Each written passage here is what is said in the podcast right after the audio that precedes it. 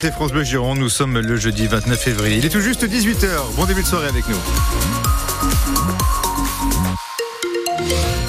C'est un peu chargé sur euh, la rocade bordelaise, Julien Dejon. Effectivement, c'est assez chargé euh, ce soir, notamment sur la rocade extérieure actuellement, lorsque vous êtes entre Pessac et Villeneuve-d'Ornon, hein, donc entre l'autoroute A63 et la 62. Euh, en gros, c'est compliqué également sur toute la rocade est actuellement entre Villeneuve et Lormont dans les deux sens de circulation. Il va falloir prendre un petit peu son mal en patience hein, pour franchir le pont François Mitterrand dans les dans les deux sens et puis le lac avec cette rocade intérieure là aussi bien chargé depuis Bruges jusqu'au pont d'Aquitaine et vos inforoutes à tout moment 05 56 19 10 10. C'est la météo, Stéphanie Brossard. Beaucoup de nuages et des averses. Oui, alors ça doit se calmer. Hein. Normalement un petit peu cette nuit, mais demain à nouveau euh, journée pluvieuse, hormis dans l'entre-deux-mer qui aura droit à des éclaircies. Il fera cette nuit 5 à 6 degrés, jusqu'à 9 degrés sur le littoral et de 11 à 13 degrés demain pour les maximales un nouveau record dans les prisons françaises. Plus de 76 000 détenus désormais, une hausse de 5,5% en un an selon les chiffres publiés aujourd'hui par le ministère de la Justice et parmi les plus surpeuplés, la maison d'arrêt de Gradignan avec 877 détenus pour 434 places,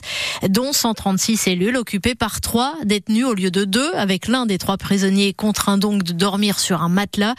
Des conditions dénoncées lundi par le syndicat FO Justice. police. Des perquisitions menées à Paris, au domicile et dans les bureaux de Michel Oyon, l'homme d'affaires bordelais est visé par une enquête pour une possible escroquerie, des soupçons de détournement commis au préjudice de Gap, de Camailleux, de Gosport, trois enseignes euh, depuis liquidées.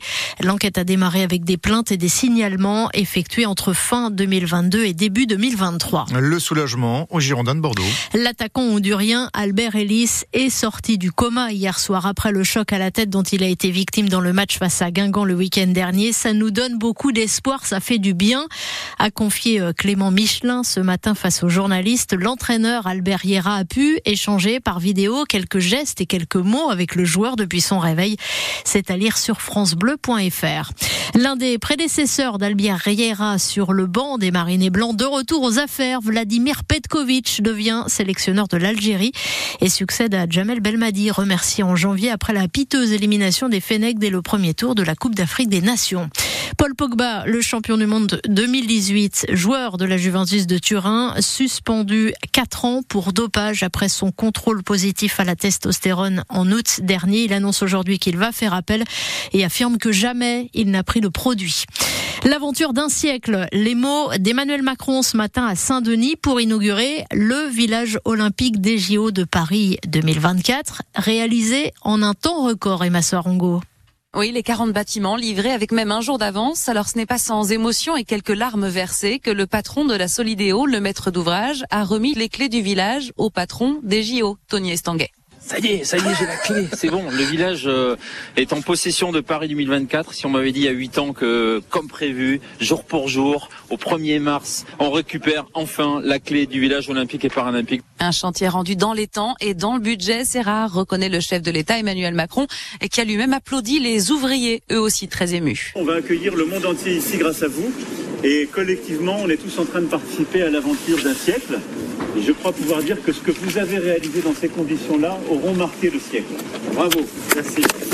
Prouesse saluée également par les principaux intéressés, les athlètes, comme le boxeur Brahim Asloum, champion olympique à Sydney en 2000. C'est sans doute ce qui reste le plus en mémoire pour un athlète, c'est son village olympique on sait que très peu de personnes euh, ont la possibilité d'accéder au village. Donc euh, c'est des, des souvenirs qui restent euh, qui restent gravés entre entre athlètes. S'ouvre désormais quatre mois de déménagement avec notamment 14 000 lits couettes et tables de chevet qui vont être livrés ici. Et Massarango, oui, 14 000 athlètes y défileront entre le 26 juillet et le 11 août pour les JO de Paris, puis les Jeux paralympiques entre le 28 août et le 8 septembre.